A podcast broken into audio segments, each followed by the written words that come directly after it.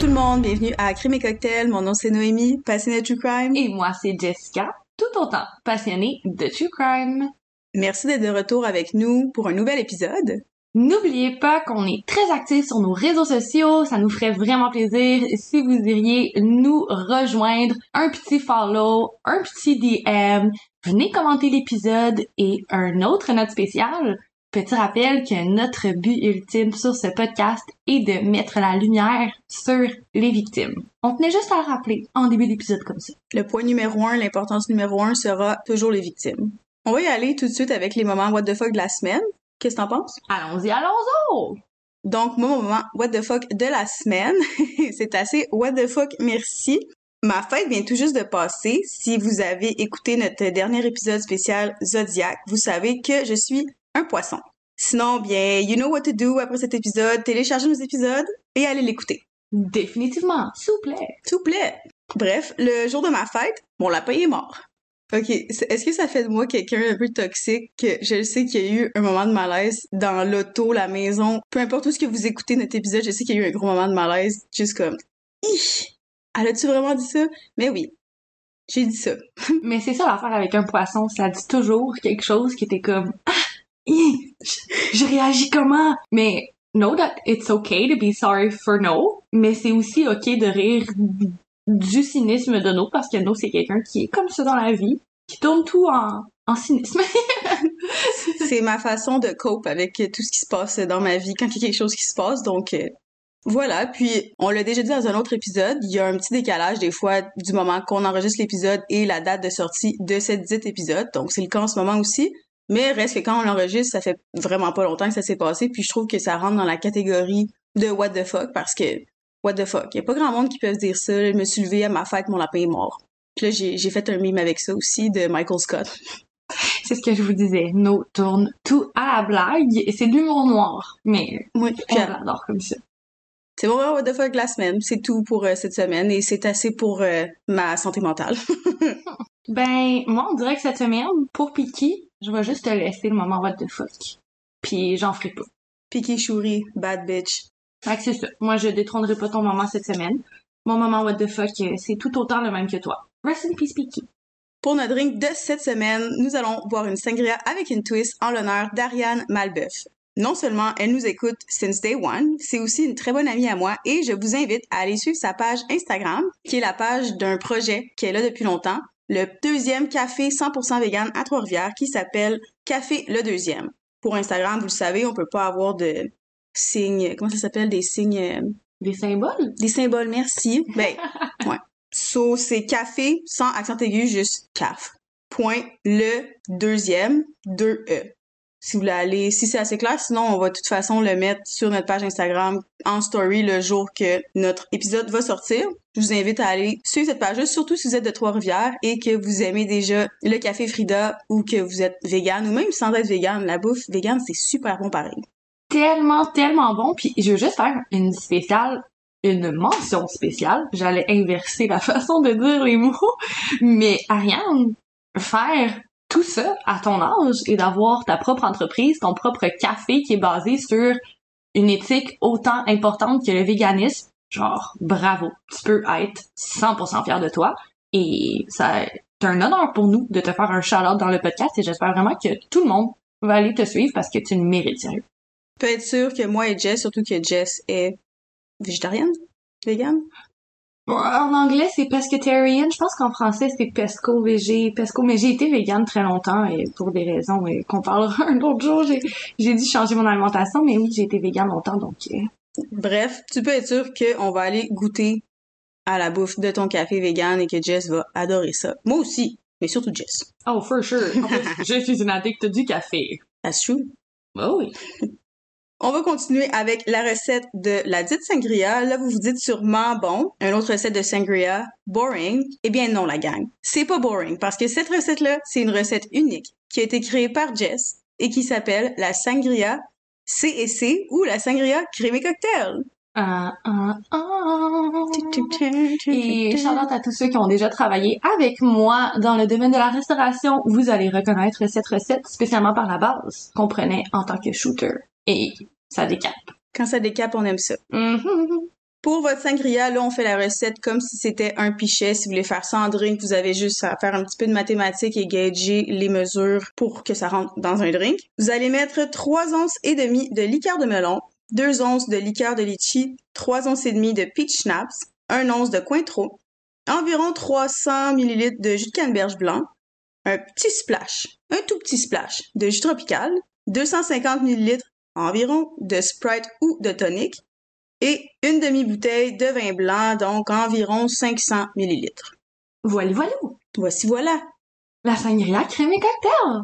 Et d'ailleurs, le shooter dont je faisais mention il y a quelques instants, il s'agit de prendre un shaker, y insérer des glaçons, liqueur de melon, liqueur de litchi, peach snap, shake, shake, shake, et remercie-moi plus tard. Ah, j'aime tellement ça, la liqueur de litchi.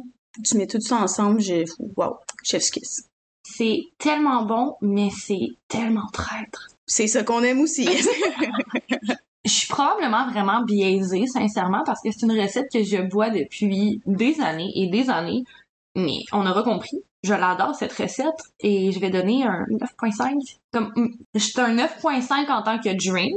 En tant que sangria, c'est un 10 sur 10. Moi, je suis pas biaisée pantoute parce que c'est la première fois que je goûte à ça. Je suis peut-être biaisée par le fait que j'aime beaucoup la sangria.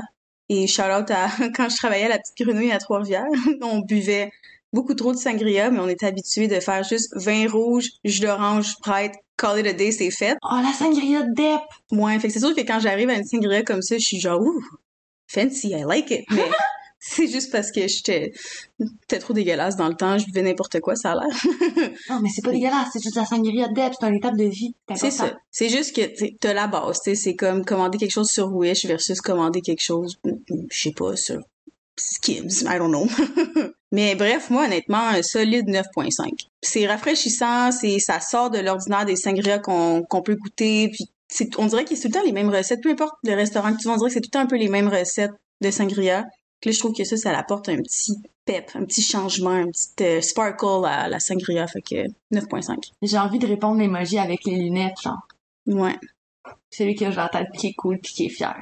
As you should. Mais à ça, je dis cheers, ma belle amie. Chien, chien.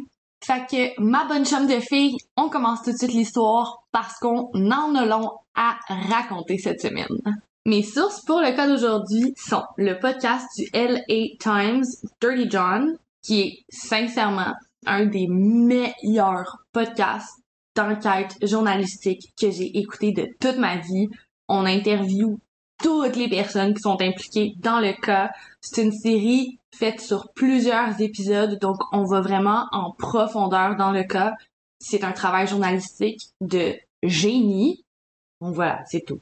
J'ai d'ailleurs écouté la série Netflix qui porte le même nom que cet épisode, donc Dirty John, la vidéo YouTube de la True Crime Queen Kendall Ray, le site ABTC, ForensicFilesNow.com, Cosmopolitan, Harper's Bazaar, Decider.com et TheFamousPeople.com. Avec la technologie qui prend de plus en plus d'espace dans notre quotidien, il y a beaucoup de nouveaux termes qui ont dû être inventés pour décrire notre, notre nouvelle réalité. De nouvelles procédures doivent également être érigées afin de contrer de nouveaux enjeux. Comment punir adéquatement une cyberattaque?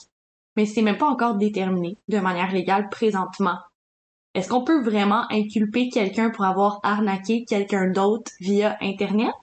Un des termes qui a vu le jour avec notre époque, c'est le terme catfish, catfishing. Qu'est-ce que c'est exactement? Ben voici la description qu'Internet nous offre. Attirer quelqu'un à entretenir une relation avec une personne au moyen d'images fictionnelles. En gros, c'est l'heure de se faire passer pour quelqu'un d'autre des données qui datent de 2021 démontrent que le Canada se classe au troisième rang des pays avec le plus haut taux de victimes d'arnaques amoureuses ou comme on dit en jargon plus pop culture, de catfishing. Il y a juste le Nigeria et les Philippines en avant de nous. Les États-Unis sont même pas en avant de nous. Ouf, je le prends personnel, celle-là. Ici, au Québec, il y a aussi de nombreux individus qui ont été victimes d'arnaques amoureuses qui ont résulté en d'énormes pertes financières. Dans certains cas, on parle des économies d'une vie entière. Faites juste aller taper quatre fiches, Journal de Montréal, vous allez voir une panoplie d'articles qui sont sortis dans les derniers mois de personnes qui sont faites arnaquer. C'est horrible. Majoritairement, les arnaques amoureuses, elles sont exercées sans ait jamais aucun contact entre guillemets humain ne soit fait. Les deux parties vont correspondre via les réseaux sociaux et s'ensuit un attachement émotionnel et habituellement, il n'y a jamais de vrai contact en personne. Il y a toujours une des deux personnes qui a des excuses pour ne pas être capable de se rencontrer, pas être capable d'avoir des appels en vidéoconférence, bref, les arnaqueurs, ils savent arnaquer. Il n'y en est pas moins que de se faire arnaquer ou de se faire catfisher peut également se produire après avoir rencontré l'individu en personne. Et si la personne avec qui vous aviez matché n'est en rien ce qu'elle prétend être, emploi, passé, famille, comment valider si l'histoire qui nous est donnée, c'est la bonne? En tant que passionné de true crime, vous pourrez le confirmer, il y a de ces cas qui restent avec vous. Peu importe combien de temps passe, les détails restent vivides dans votre mémoire. C'est exactement ce qui s'est passé pour moi lorsque j'ai entendu le cas de Dirty John.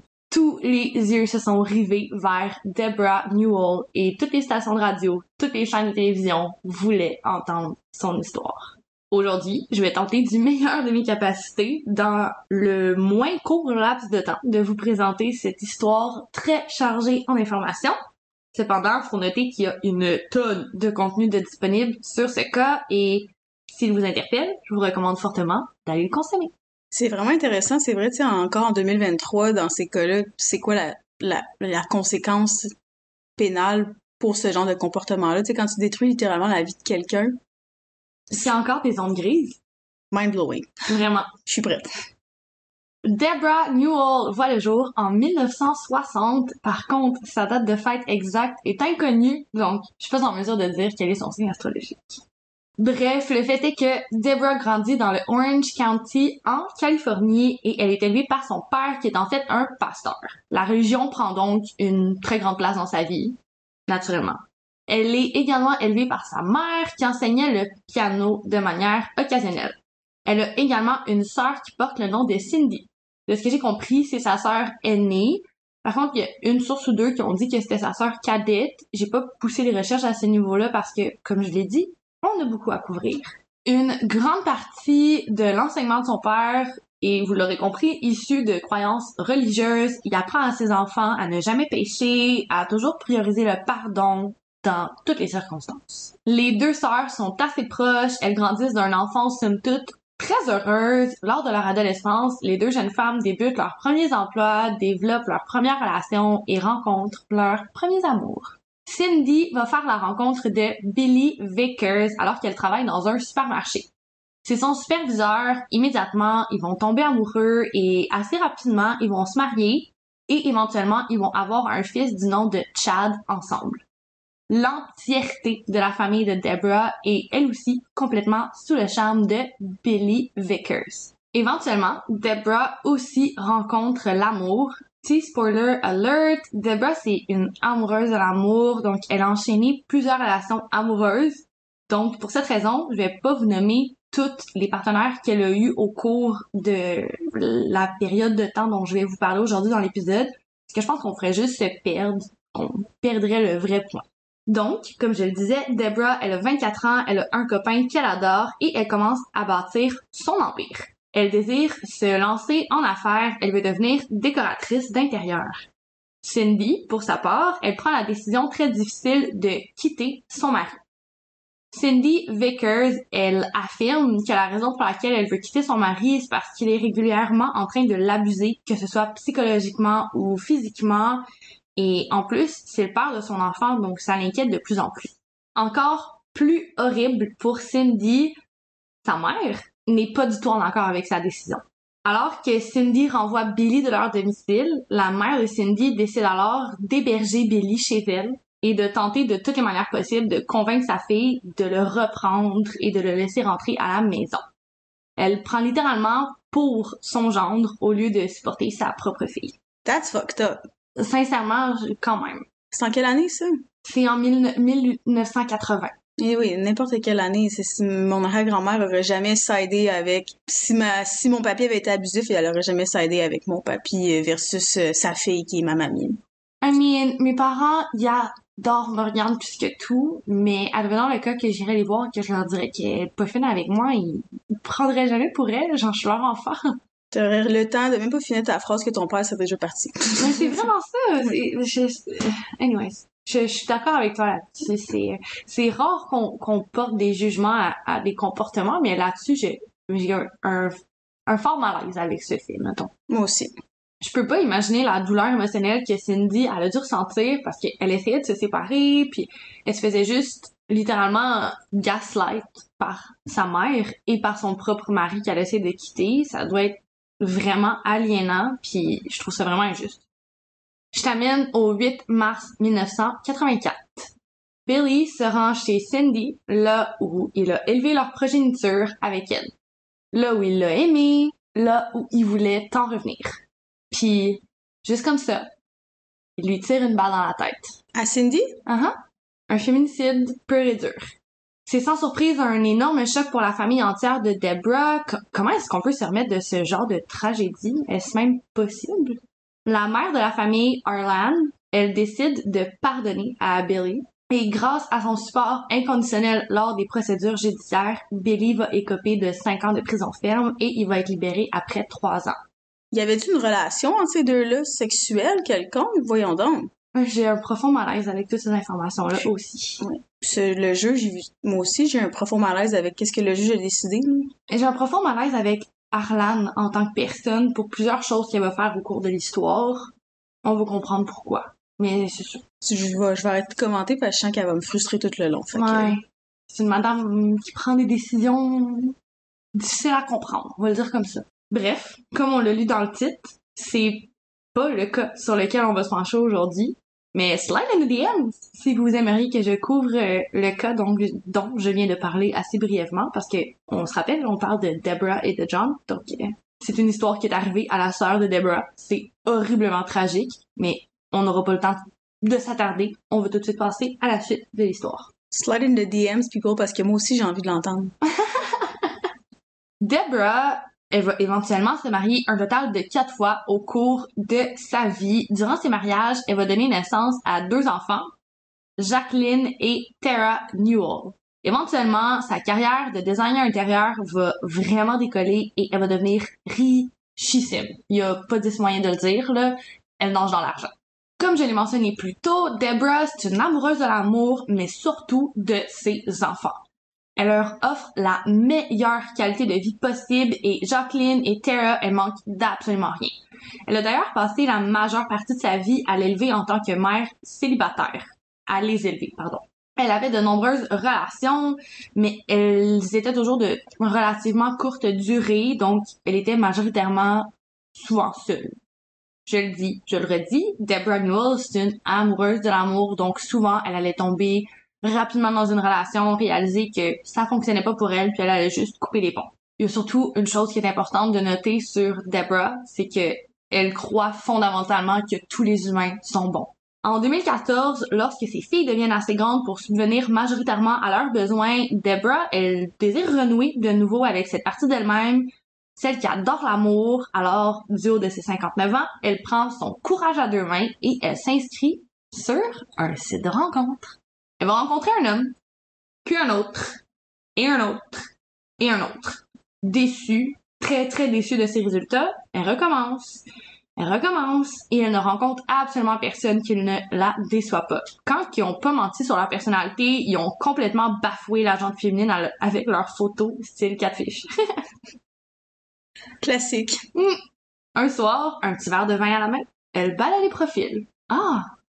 Tiens, tiens! Quelqu'un d'intéressant. John Meehan est un homme de 55 ans. Son profil indique que c'est un docteur, un chirurgien. Sur le même profil, la photo qui va tout changer. Une photo qui inspire beaucoup de confiance à Deborah. Il pose tout sourire avec ses deux filles. Ah! C'est un homme qui aime sa famille. C'est génial. Je croyais qu'elle avait tout. Cette dernière citation, c'est une citation que j'ai tirée du podcast dont je vous ai parlé au début de l'épisode. C'est Deborah Newell elle-même qui l'aura dit. Deborah et John entament une discussion via le site de rencontre et ils vont finir par planifier leur toute première date. Ils vont prévoir de passer la soirée dans un restaurant. On est en octobre 2014. John, grand homme galant, prévoit d'aller rejoindre Deborah à son domicile et de se rendre au restaurant avec la voiture de Debra. Trop galant. Oui, c'est À ce moment-là, Debra, elle réside avec sa plus vieille, Jacqueline, alors que sa plus jeune, Tara, elle habite avec son copain de l'époque. C'est Jacqueline qui va ouvrir la porte à un John Meehan qui est habillé comme la chienne à Jacques, comme le dirait un bon Québécois. Jacqueline a dit, et je cite, qu'il avait l'air d'un itinérant. Charmant. Et surtout, vraiment troublant, parce que John est un docteur chirurgien. Quel docteur se présente pour un premier rendez-vous galant avec des shirts en jeans, quasi troués, et un chandail imprimé froissé? Surtout à une première date. La première date! Comme c'est vraiment correct si tu portes ça dans ta vie tous les jours. Il y a aucun problème avec ça, mais une première date, une chemise, peut-être? Au pire, au pire, une petite chemise avec un imprimé mignon, avec tes shorts, hein. Ben juste fais un effort. Montre que tu fais un petit effort, là, que ça te tente d'être là. C'est pas que t'as pas dormi de toute la nuit, que t'as fait t'as été au club toute la nuit puis tu t'es pas changé puis que t'es comme oups c'est vrai j'ai une date. Ouais, il avait l'air d'une guenille essorée au lieu d'avoir l'air de quelqu'un qui, qui avait envie d'être là, t'as bien raison. Bref, alors, Jacqueline se demande, c'est qui ce John Meehan? John Meehan voit le jour le 3 février 1959, faisant donc de lui un verso. Il est élevé auprès de ses sœurs Karen et Donna Meehan. Son père, William Meehan, travaille au sein de l'organisation pour le Diamond Wheel Casino, situé à San Jose. Son père est un pur mythomane. Dès un très jeune âge, John se fait entraîner dans les pires manigances pour pouvoir soutirer de l'argent aux gens. Il va même jusqu'à insérer de la vitre dans l'un de ses plats au restaurant pour pouvoir sous le propriétaire et jusqu'à se jeter devant maintes et maintes voitures pour pouvoir négocier de l'argent avec le conducteur. C'est le genre de leçon que tous les enfants devraient avoir de la part de leurs parents. Là. John y prend goût. Il adore manipuler, mentir et surtout s'en sortir. À l'adolescence, il se mêle à des milieux assez dangereux tels que le trafic de stupéfiants et près beaucoup de pornographie et de sexe intense. Il vend différentes substances, il adore le pouvoir et l'argent que l'opération lui apporte, puis il se sent au top du monde. Il baisse sa garde et il se fait prendre. Il se fait arrêter par les autorités policières, mais il va réussir à s'en sortir en payant sa caution. Et voilà, le vendeur de cocaïne est relâché en liberté. Un jour, il en a marre de risquer de se faire prendre et surtout, il en a marre de toujours devoir trouver un avocat digne de ce nom pour pouvoir le défendre. Il décide donc de s'inscrire en droit à l'université de Dayton. Si personne n'est assez bon pour le représenter, lui, il le sera. Tel un bon narcissique. Mhm. Encore une fois, si vous entendez des petits bruits canins, agréez dans la pièce avec nous. Notre mascotte. Une de nos trois mascottes. Mhm. Lors de ses études, il fait la fête. Vraiment, vraiment beaucoup. On l'a déjà mentionné dans un épisode précédent de tester ses limites, particulièrement à cet âge, à cette étape de sa vie. Je trouve ça relativement normal. Mais dans le cas de John, il testait pas les limites. Il les repoussait continuellement. Autant avec les filles qu'avec les substances. On le sait, avec le mouvement MeToo, il y a plusieurs têtes qui sont tombées. Mais surtout, il y a plusieurs voix qui se sont élevées. Il y a plusieurs mains qui se sont levées et les gens se sont mis à parler de consentement. Des victimes se sont mises à réaliser qu'elles étaient des victimes. Horrible, non? Que certains comportements aient été tellement longtemps acceptés socialement qu'il faut les pointer du doigt pour faire réaliser aux victimes les séquelles qui ont été laissées par ces actes-là. Disons que si John Meehan avait été une sensation du web lors du mouvement, sa tête aurait tombé aussi. Les horribles méthodes de John vont lui valoir son fameux surnom, Dirty John, ou, comme d'autres ses camarades d'université le surnommaient aussi, Filthy John. Un de ses anciens camarades de classe aura plus tard dit de lui, ce gars, on peut pas lui faire confiance. Jamais. En aucun cas. Il est pourri from top to bottom. Le genre de réputation que tu vas avoir. John enchaîne les conquêtes et les anecdotes troublantes. On, on va dire ça comme ça. Il navigue au travers de ses années universitaires et un jour, il fait la rencontre d'une étudiante en médecine. Elle s'appelle Tanya Sells et elle est âgée de 25 ans. Lorsqu'il fait sa rencontre, John, il est âgé de 31 ans. Il va cependant affirmer à sa nouvelle flamme qu'il est âgé de 26 ans. Elle le croit.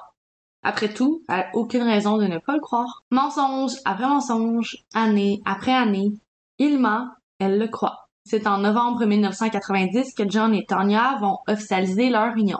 Ils vont avoir un total de deux enfants ensemble et éventuellement, Tonya va utiliser de ses connexions en tant qu'infirmière anesthésiste pour scolariser John aussi. Petite note assez importante, aucun membre de la famille de John ne sera présent pour la cérémonie de mariage. Il interdit d'ailleurs à sa nouvelle épouse d'entrer en contact avec sa famille. Il est catégorique. Sa famille va jouer dans la tête de Tanya et ils vont s'en sortir meurtris en tant que couple. Pire, ils pourraient se perdre. Résigné, Tanya écoute. John a maintenant une nouvelle ambition. Il veut lui aussi devenir infirmier anesthésiste. Il étudie et éventuellement, il obtient sa licence. Il commence à travailler dans différents établissements hospitaliers. C'est assez rapidement que John va commencer à voler de la médication à ses patients et à se l'injecter. Crosseur un jour, crosseur toujours. Pas surprenant. On l'a déjà dit dans un épisode précédent, mais de jouer avec l'honneur derrière la fonction d'infirmier ou de médecin, sincèrement, ça me frustre. Il cache de nombreuses aiguilles et différents opioïdes dans des boîtes de rangement de jouets de ses enfants. Si une de ses filles tombait sur le cachet, il aurait fait quoi, genre? Dur. Il aurait fait dur. Oh, oh, merci. Mais euh, c'était génial. En juillet 2000, près de dix ans après avoir épousé un John Meehan qu'elle ne connaissait en fait absolument pas, Tonya est désemparée. John rend sa vie complètement misérable. Ils se prennent vraiment souvent la tête et il passe de plus en plus de temps dans des conventions loin de sa famille, loin d'elle. Il est vraiment différent, surtout du côté émotif. Tonya se pose de nombreuses questions. Son mari entretient-il une relation extra-conjugale? Elle se met à faire des recherches. Son premier instinct est de contacter la famille de John. Après tout, ça fait quand même dix ans qu'elle partage sa vie avec lui. Elle a jamais entendu la voix de sa propre belle-mère. Tanya trouve rapidement les coordonnées de la dite belle-mère et elle entre en contact avec elle. Son monde s'écroule. Le voile est maintenant levé sur tous les mensonges qu'aura dit John au travers des dix années de mariage. Une des premières questions que Tanya va se faire poser par sa belle-mère est au sujet de la consommation de John. A-t-il réussi à arrêter de mentir, de voler et de consommer? Tanya n'avait jamais entendu parler du fait que John avait eu des problèmes de consommation, ni des problèmes de mythomanie, ni de ses problèmes légaux. Absolument rien. Outré, blessée et profondément trahie, Tanya continue de fouiller. Elle se rappelle un événement qu'elle avait balayé de son esprit il y a quelques années. Une de ses collègues lui a confié avoir vu John voler des opioïdes. Persuadée qu'il s'agissait d'une erreur, elle l'avait simplement oublié. Elle se met donc à fouiller sa maison. Littéralement, elle cherche dans tous les petits recoins, elle revire tous les meubles à l'envers. Elle doit trouver ses drogues. Son emploi est en jeu et pourrait même perdre la garde de ses enfants, la prunelle de ses yeux, this is not happening, euh, il faut qu'elle trouve la drogue. Ce qu'elle va finir par faire. Elle prend l'immédiate décision de contacter la police, way to go, et de se séparer de celui avec qui elle vient de partager les dix dernières années de sa vie et d'élever deux enfants. C'est en septembre de l'année 2000 qu'une enquête officielle va être lancée afin de déterminer si John est bel et bien un criminel. En 2002, alors que l'enquête est toujours en cours, il y a d'autres accusations qui vont être portées contre lui. Il y a des collègues et des patients qui l'affirment avoir vu voler des doses de Demerol qui étaient supposées administrer à des patients. Quatre mois plus tard, en avril 2002, l'enquête se conclut et on retire la licence de John. Il n'est donc plus légalement autorisé à pratiquer le métier d'infirmier anesthésiste. Bear with me, la suite est assez wild. Merci. Alors qu'il est impliqué dans un vol de stupéfiants, surprise surprise, il refuse de se rendre aux policiers et il s'entraîne dans une poursuite policière. C'est peut-être difficile de le comprendre dit comme ça, mais en fait, John s'enfuit des policiers. Ils l'ont pas rattrapé, alors il devient une personne recherchée, littéralement. Ils l'ont retrouvé dans une chambre d'hôtel, à demi-conscient.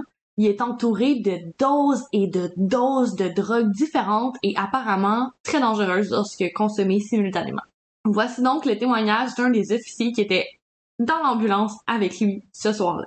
L'ambulance était en train de l'amener à l'hôpital à toute vitesse quand il a débouclé sa ceinture de sécurité, attrapé sa drogue et qu'il a tout simplement sauté au milieu de la route. Il s'est enfui dans un GC Penny qui était pas trop loin. Il a essayé de grimper dans un ascenseur et a même donné un coup de pied au, au visage d'un policier. Ils lui ont finalement passé les menottes lorsqu'il a titubé et il est tombé sur le sol. Il s'était cogné tellement fort qu'il était inconscient. Le, le gars, il a juste sauté dans une ambulance. Seigneur John, ça va pas bien là. Après cet incident avec les autorités policières, John Meehan va être inculpé pour possession de drogue et pour avoir résisté à son arrestation. Il va donc être condamné à 6 ans de prison et va être relâché après 17 mois de détention. On est en 2004. Je veux juste faire un parallèle. Billy Vickers, qui a tué Cindy, avait eu 5 ans de prison.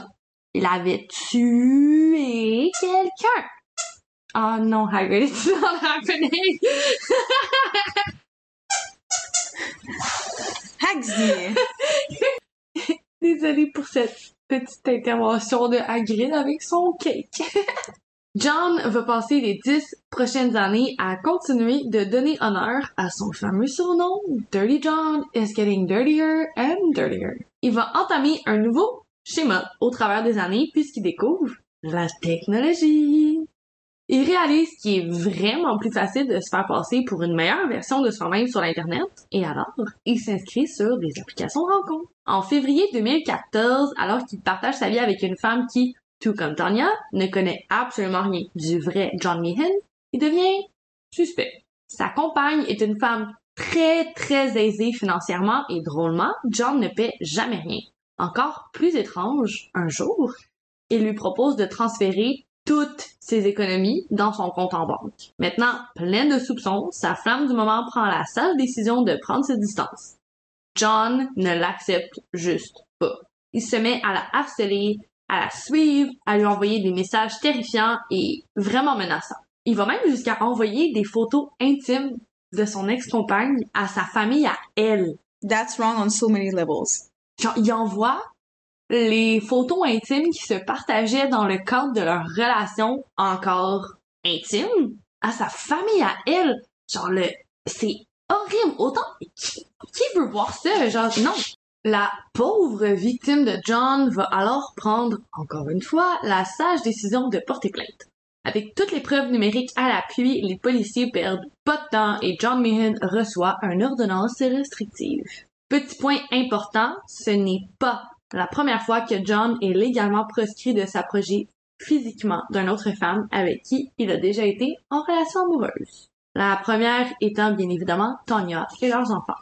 John being John, ça sera pas long pour lui qu'il va retomber dans ses vieilles habitudes dérangées et qu'il va recommencer à suivre son ex-copine. Elle arrive donc à prouver qu'il n'a pas respecté son ordonnance restrictive et il va être inculpé pour quelques mois de prison. C'est son deuxième séjour derrière les barreaux et il va être relâché en octobre 2014 et, aussitôt relâché, aussitôt prêt à sévir de nouveau. Il s'inscrit sur un site de rencontre pour les personnes qui recherchent l'amour et qui ont plus de 50 ans. Et il tombe sur le profil d'une femme magnifique, tout sourire, avec de belles dents, des cheveux blonds clairs, bien coiffés. Cerise sur le Sunday, elle est entrepreneur et maman. Une vraie de vraie boss lady. Qui ne tomberait pas sous le charme? Il entame une discussion avec sa nouvelle victime. Deborah Newell tombe rapidement, elle aussi, sous le charme du John Meehan qui lui est présenté. On se rappelle qu'elle n'a absolument, absolument aucune idée de tous les détails que je viens de vous mentionner. Elle est persuadée de partager sa vie avec un médecin très aisé financièrement et surtout un très bon père de famille. Lors de leur premier souper en tête à tête, John sort le violon et déballe son sac de mensonges.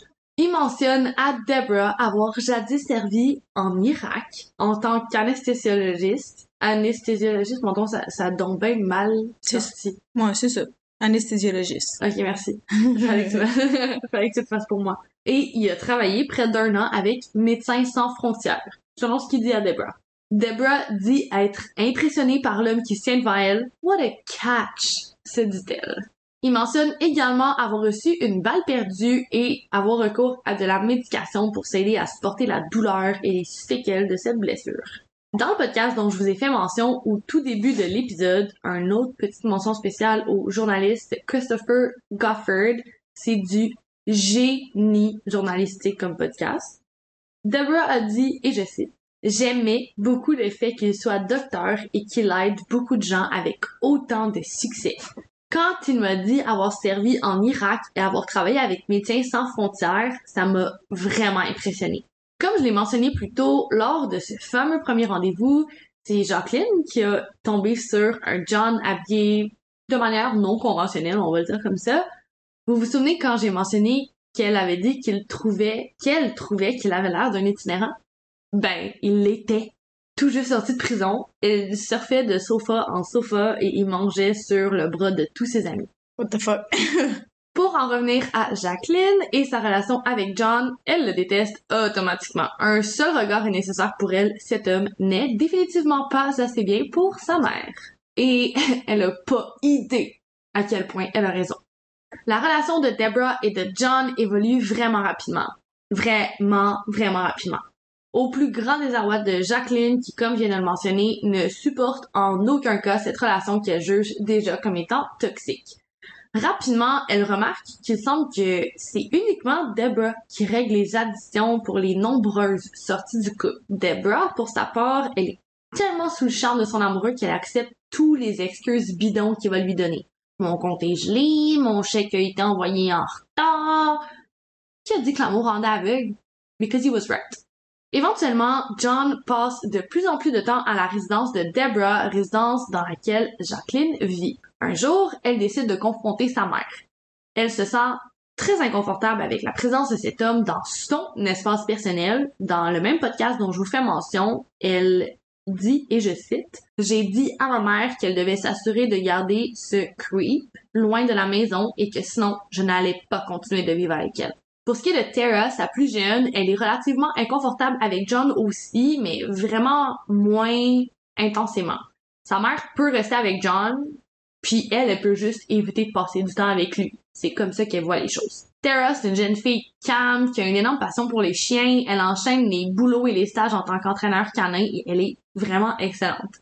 Elle partage sa vie avec un homme qu'elle adore, mais principalement avec son fils Paulu qu'elle affectionne particulièrement. Oui, Hagrid, c'est un chien.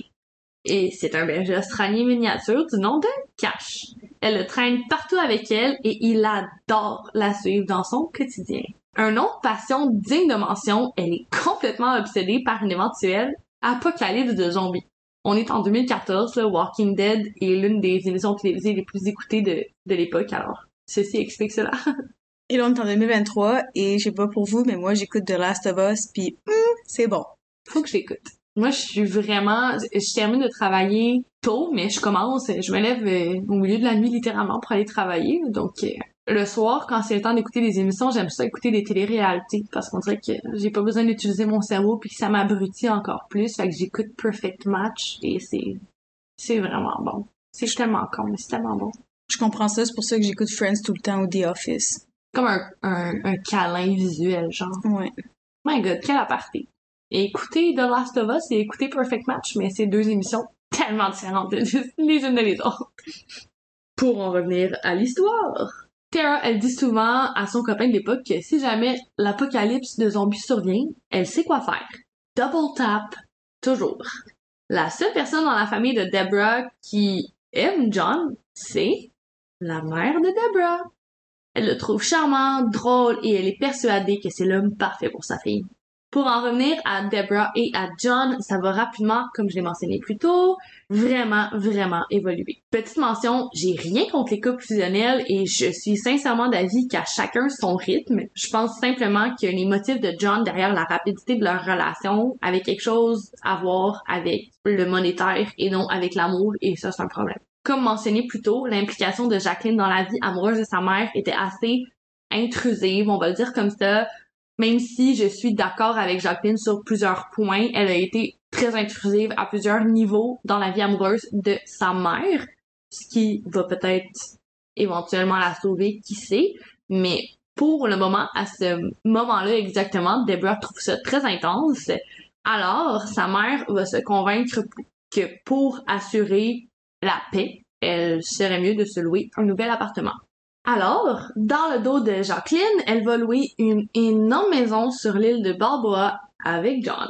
Sauf que John, Il veut absolument pas avoir son nom sur le loyer et qu'il ne débourse absolument pas un sou pour y résider. Puis tu sais, c'est un médecin, mais elle serait absolument pas capable d'aller à sa résidence, par exemple. Oui, puis un détail que j'ai décidé de mettre de côté, mais il va lui avoir mentionné avoir plusieurs résidences. Pourquoi louer une résidence alors que lui est supposé en avoir? Son excuse était toujours reliée à son ugly divorce avec Tanya. Peu à peu, Jacqueline et Deborah vont recommencer à connecter.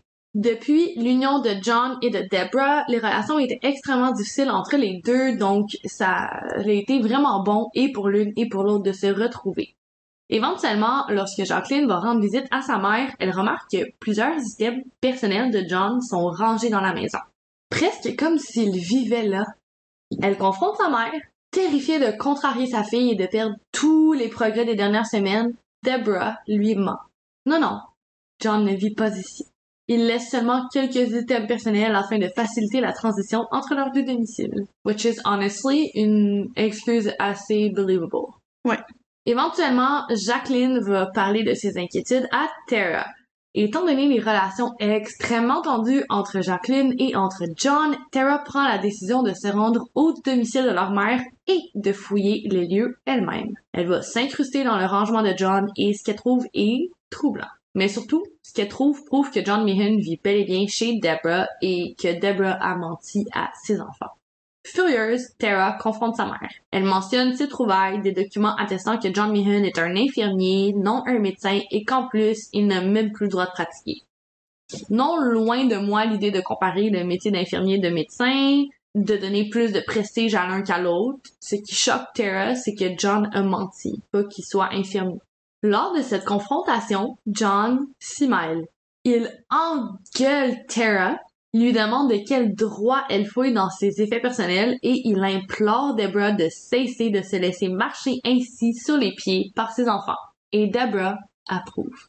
Tara quitte le domicile de sa mère extrêmement blessée avec le sentiment que sa mère just chose John over her. En décembre 2014, Deborah doit se rendre à Las Vegas et elle amène John. Un soir, alors qu'ils ont beaucoup trop bu, ils parlent de leur avenir. Deborah se voit-elle épouser John elle lui dit que oui. Il va alors user de son charme indéniable et il la traîne dans une chapelle. Et il va l'épouser. Pas de prenup, rien. Ton argent est le mien, à la vie à la mort, dans la maladie comme dans la santé, ainsi va la chanson. Complètement consciente qu'elle ne recevra aucun support de ses enfants suite à ce mariage, Deborah prend la décision de ranger leurs alliances et de ne pas les porter. Elle désire attendre avant d'avouer à ses enfants la décision qu'elle vient de prendre. Tu te souviens de la sœur de Deborah, celle qui s'est fait brutalement enlever la vie par son conjoint? Oui. Elle a eu un enfant avec son mari, Chad. Oui. Chad a grandi très très proche de Deborah et de ses filles et il est presque un, comme un fils pour la famille. Il va donc de soi que lui aussi. Il rencontre John. Rapidement, il devient suspicieux. Décide donc de faire des recherches, de fouiller dans le passé de John Mahan, passé assez houleux, comme vous l'avez constaté de vous-même. Chad est complètement sous le choc quand il découvre avec qui Deborah est réellement amoureuse. Il déballe donc son sac à Deborah. C'est à ce moment-là, après avoir dit oui, avoir juré qu'elle supporterait cet homme à la vie, à la mort, qu'elle apprend la vérité elle tombe de haut. Mais elle peut avoir recours à un, je sais pas comment ça s'appelle en français, mais un annulment. Mm-hmm. Que tu annules le mariage. Mm-hmm. Je vais trouver, je pense. Vas-y. Il n'y a aucun problème. Après ma mort, Deborah n'en croit pas ses oreilles. Puis, elle fouille au travers des affaires de son mari.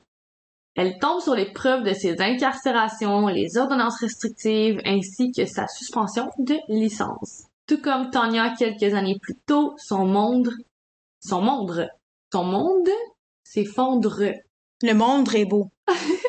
Ton blé ah, je m'en souviens encore et je veux juste dire que you ruined the song for me. De retour à, ce que j'essayais de dire alors que ma langue s'est enfourchée. elle continue ses recherches et elle va taper son nom dans la barre de recherche Google et elle continue de sombrer. Des dizaines de témoignages de femmes attestant avoir été harcelées, manipulées, même volées par un certain John Meehan non, non, non. Il doit s'agir d'un erreur. Elle clique sur l'un des liens. La description parle de John comme un imposteur qui s'est fait passer pour un médecin, qui avait apparemment servi en Irak, qui avait travaillé avec Médecins sans frontières. Bon, Deborah peut plus mentir, c'est John Meehan. Elle le confronte et ressort la thèse de l'accusation à tort. C'est pas moi. Il doit absolument y avoir un autre homme, au nom de John Meehan, qui a commis tous ces horribles actes. Deborah va donc prendre la décision de le quitter, désemparée par tous les mensonges. Elle quitte leur domicile pour lequel John n'a toujours pas déboursé un seul dollar. Et John est à ce moment-là hospitalisé pour une intervention chirurgicale au niveau du dos, alors il ne peut pas s'objecter. Deborah entame des thérapies, puis elle réalise qu'elle a peut-être été trop difficile envers John. N'arrête pas de lui envoyer des messages dans lesquels il se dit trahi. Après tout, ils s'étaient promis l'un à l'autre, non? Deborah, c'est une personne extrêmement selfless et comme je l'ai mentionné et rementionné, c'est une amoureuse de l'amour. Elle va donc retourner sur sa décision et donner raison à son mari. Pour le meilleur et pour le pire. Ils étaient simplement en train de vivre le pire. Le meilleur est donc à venir, non? C'est qui ton thérapeute? Parce que je veux pas aller le voir. fin de la parenthèse. En juin 2015, ils sont de retour ensemble. Au début, Deborah cache l'information de sa famille. Est-ce que c'est la honte? Est-ce que c'est pour éviter la confrontation? Je pense que c'est un doux mélange des deux. Ils déménagent alors dans un nouvel appartement ensemble et, comme vous l'aurez deviné, appartement pour lequel John a déboursé nada.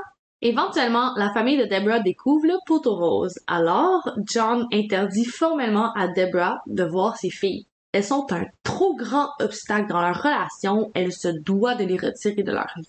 Ce qu'elle fait, du moins, ce qu'elle fait croire à John qu'elle fait. Un jour, alors qu'elle ment à John pour aller passer un après-midi avec Jacqueline, il comprend son stratagème et il la confronte. Elle lui admet ses mensonges et il va lui répondre. Si je revois Jacqueline, je vais jeter son corps dans l'océan. En additionnant tous les déboires qu'ils ont traversés, en plus de tous les mensonges qui ont été véhiculés dans toute la relation et des récentes menaces qui ont été faites envers ses propres enfants, c'est finalement en mars 2016 que Deborah va prendre la décision de quitter John Meehan. Cette fois-ci, pour de bon. John déménage au Nevada et il continue d'harceler Deborah de messages, de menaces et lui rappelle l'absence d'un prenup et que donc il peut la dépouiller complètement de tous ses biens. Elle qui a travaillé tellement, tellement fort tout au long de sa vie pour bâtir son empire, elle risque de le perdre à cause d'un homme manipulateur comme ça. Sincèrement, c'est horrible. Je peux même pas imaginer comment elle a dû se sentir. Bref, elle tente à son tour d'empêcher légalement John Meehan de la contacter à l'aide d'une ordonnance restrictive, mais elle ne peut l'obtenir parce que les autorités jugent qu'il ne s'agit pas d'une réelle menace, comme John réside dans un autre État. On le souligne quand les policiers font un bon travail, on le souligne quand ils le font pas, puis en ce moment, euh, ils le font pas. Être une femme, c'est pas facile. Merci, bonsoir. Merci, bonsoir. Mais pas merci. Juste bonsoir. Le 11 juin 2016, Deborah remarque que sa voiture, que John utilisait vraiment souvent lors de leur relation, est disparue. Les caméras de surveillance du bâtiment devant lequel la voiture était stationnée démontrent très clairement que le vol a été commis par John Meehan. La voiture a été retrouvée assez près, stationnée et partiellement brûlée. Le véhicule était complètement aspergé d'essence et donc les autorités déterminent que l'individu a tenté d'incendier le véhicule mais n'y est pas parvenu. No shit, Sherlock. Deborah continue d'être harcelée par John durant les semaines qui suivent cet incident, mais il n'est toujours pas accusé de quoi que ce soit et surtout, aucune ordonnance restrictive n'est implantée. Sais, tantôt quand que je disais ça, c'est bizarre qu'en 2023 on peut harceler quelqu'un en ligne sans avoir de conséquences, pas harceler, mais dans le sens qu'on peut catfish quelqu'un sans avoir de conséquences. Mais là, on est dans une autre game complètement. C'est pas juste de catfish quelqu'un en ligne puis de gâcher deux ans de sa vie c'est juste de gâcher sa vie au complet, puis là, c'est du stalking, harceler, puis mettre la vie en danger, puis tenter de tuer. Fait que là, je comprends pas pourquoi la police est pas plus impliquée que ça. Ça n'a pas d'allure. Merci pour cette intervention. Un soir, Jacqueline rentre chez elle et un drôle de sentiment la traverse. D'instinct, elle se retourne et elle regarde plus profond au fond de sa rue. Qu'est-ce qu'elle voit? John Meehan au volant d'une voiture presque démembré. C'est une voiture très vieille qui a l'air d'à peine fonctionner. Il semble essayer de se cacher de son regard et alors qu'elle hurle à John de sortir, de se montrer, il s'enfuit. Elle va donc alerter tous les membres de sa famille, soyez aux aguets, John Meehan et alentour. Nous sommes le 20 août 2016. Tara rentre du travail avec sa voiture, voiture dans laquelle son chien Cash se trouve. Elle se stationne, comme toujours, dans le stationnement de son complexe appartement et elle se fait automatiquement attaquer par un John Meehan attaqué d'un couteau. Il tente de la poignarder, elle l'esquive. Puis, imposant, il se jette sur elle, la projette au sol. Il tente de l'immobiliser, mais Cash était là, lui aussi.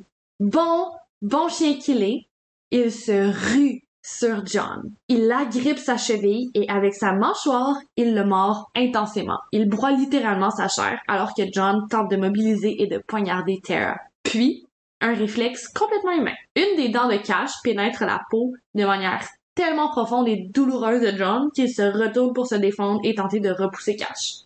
Sauf qu'à ce moment-là, il en échappe son couteau. Tara, elle attend pas une demi-seconde. Elle empoigne la lame et elle poignarde John Meehan un total de 12 fois. Dans le dos, dans le cou, les trapèzes, elle arrête juste jamais de poignarder. Puis, le treizième coup, le coup final. Elle plante la lame du couteau avec lequel elle se faisait menacer quelques secondes auparavant directement dans l'œil de John Meehan. She fucking double tapped une voisine qui avait entendu Tara crier à l'aide ainsi que les jappements de cash a téléphoné le 911 et les ambulanciers ainsi que les policiers et ils sont arrivés vraiment rapidement. Une des premières choses que Tara va dire aux policiers, je pense que je viens de tuer le mari de ma mère. Je veux juste souligner que Tara, elle a 24 ans. Pauvre fille. Son genre, les réflexes qu'elle a eu, wow. On peut-tu prendre un deux minutes pour cash? c'est comme particulièrement marqué parce que de un, la victime, c'est une survivante, puis parce que de deux, Cash, c'est un héros, là! Ça me fait penser à mon chien que j'avais quand j'étais plus jeune, Cody. Ah, Grid, Charlotte, à toi, je sais que tu ferais la même chose. On va pas le dire trop fort pour qu'il se réveille parce que là, ça va bien jusqu'à date, il fait pas de bruit. quickie, quickie. Imagine-toi donc que malgré tout, John ne décède pas de ses blessures. Les ambulanciers et les médecins parviennent à sauver sa vie, sauf qu'il est dans un état complètement léthargique et il est complètement mort cérébralement. On demande à Debra de trancher. Doit-on garder John artificiellement en vie ou doit-on le débrancher? Elle refuse cette responsabilité. Ce sera la sœur de John Meehan qui va prendre la décision de le débrancher et c'est le 24 août 2016 que John Meehan, alias Dirty John, va mourir. La suite, vous la connaissez. Deborah s'est fait interroger par le journaliste Christopher Gofford du LA Times et son histoire a fait le tour du monde. Je veux juste mentionner que durant l'hospitalisation de Tara, le personnel de l'hôpital l'a autorisé à séjourner avec son chien. Donc, il y a des photos où on la voit en train de se faire traiter sur son lit d'hôpital, collé avec Cash. J'aime beaucoup ça, entendre ça. Moi aussi. Les membres de l'hôpital, c'est tous des humains, puis il y a des règles à suivre, mais dans des circonstances comme celle-là, ça prend le dessus. L'humain prend le dessus. Et dans ce cas-là, le chien. We love you, Cash. Debra, pour sa part, elle va ouvrir sa propre entreprise de design intérieur qui va porter le nom de Ambrosia Interior Design en 2017. À ce jour, la compagnie, elle a embauché plus de 50 employés et elle a un chiffre d'affaires dans les millions de dollars annuellement. Les informations quant à ses occupations présentes ainsi que celles de Tara, de Jacqueline sont assez difficiles à trouver, mais je dois vous avouer que par respect, j'ai pas poussé mes recherches. L'important, c'est qu'elles sont en vie, qu'elles sont bien, qu'elles désirent passer leur vie en dehors de la portée des médias. Je pense que tout le monde peut comprendre ça, spécialement après tout ce qu'elles ont vécu. Et je pense que tout le monde doit respecter ça aussi. Définitivement. Alors, c'est ainsi que je clôt cette histoire qui est pour ma part ma première histoire de survivant parce que even if John Meehan died, c'est une histoire de survivant. Yay! Welcome to the club! J'ai adoré ça. Génial. J'arrête pas de dire génial. Je dis jamais génial en vie, mais quand on est en train de record, je dis génial à tout bout de champ. Et pour que vous soyez au courant, ici, à l'écoute, je nargue toujours nos sources sont géniales parce qu'elle dit pas ça dans la vie. Ça me fait tellement rire quand je fais le montage et que j'entends dire génial. T'es qui? c'est comme si j'arrive ici, je m'assois, puis là, j'ai la console que c'est Jess. Non, tu dis pas génial. Puis je suis comme non, non, non, je l'ai pas. puis là, je m'assois dans mon siège de crime et cocktail. Ah, je dis c'est Génial! génial. C'est génial! Donc c'est génial, on va passer teaser de la semaine prochaine. Je te laisse le micro. Je pense que j'ai assez parlé. Excellent cas, by the way. Euh, je- bien, comme j'ai dit, bienvenue dans le club du, euh, des cas des survivantes. C'est un documentaire Netflix excellent. Euh, Il y a aussi une série Netflix qui a été tirée de ça, am I right? Ouais, je pense que c'est- ouais, c'est ça. C'est pas un documentaire Netflix, c'est une série Netflix, excuse-moi. C'est ça. Parce que je, je l'ai pas écouté au complet, mais je me, ou je l'ai écouté au complet, je me rappelle pas. Ça fait quand même un petit bout de cette histoire-là. Mais nous, on est cool comme ça, on vous rapporte ça, you know. C'est comme les pantalons éléphants, ça revient en trend. Oui, sauf que nous, on, on, on est plus le fun que ça. Tu sais, les pantalons éléphants, il y a personne que ça leur tente, mais nous, ça nous tente. Tu sais, vous, vous avez envie qu'on soit là. Définitivement. Puis c'est vrai, je pense que la série est sortie comme en, en 2017. Écoute, moi, je pense en- encore que les années 80, c'est v'là 20 ans, tandis que les années 2000, c'est v'là 20 ans. Fait faut pas, faut pas se fier sur moi là-dessus. Mais bref, le teaser pour la semaine prochaine, un épisode spécial Zodiac. Et puis, en plus de ça, c'est très cool parce que l'épisode d'avant, spécial Zodiac, c'était mon signe à moi, le poisson. Mais là, devinez, c'est le signe à qui? Le prochain épisode, mesdames et messieurs? Je sais pas qui c'est, ça pourrait être donc. Titi? Le voisin d'en face? Léo? Ben non, c'est le cas de Jess. I'm Mary's bitches. Ouais. Un duo assez particulier, un bélier et un poisson en partenariat, mais ça marche vraiment. Comme on dit au Québec, on fait dans le dash. Bref, le cas de la semaine prochaine, c'est, comme on a dit, un tueur en série ou une tueuse en série. qui c'est? Who knows? Mais vous savez à quoi vous attendre. C'est un peu tout le temps la même formule avec des histoires différentes. On vous parle de tueurs en série qui sont pas nécessairement très parlés dans la société. Je vais pas en dire plus parce que c'est tellement comme une histoire pleine de rebondissements puis qu'on connaît pas tant que ça, mais en même temps c'est un peu comme le boogeyman. Tout le monde a un peu entendu parler de ça, mais personne n'en a vraiment jamais entendu parler ou personne l'a vraiment traité en tant que tel. Contrairement à des cas trop super connus comme Jeffrey Dahmer, Ted Bundy, etc., etc. On s'en va dans le monde en Italie. Puis c'est tout ce qu'on va vous dire comme teaser, je pense. Ok, on va le supprimer ça. Non, c'est la petite tune TikTok!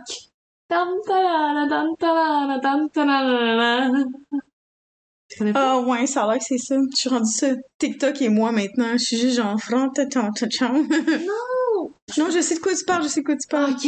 Bref, vous vous doutez que, comme d'habitude, la semaine prochaine, ça va être un cas qui va fesser dans le dash, comme j'ai dit. Puis on a très hâte de vous retrouver. La semaine prochaine? Ah! Crème et cocktail! Cheers, guys! Chien chien!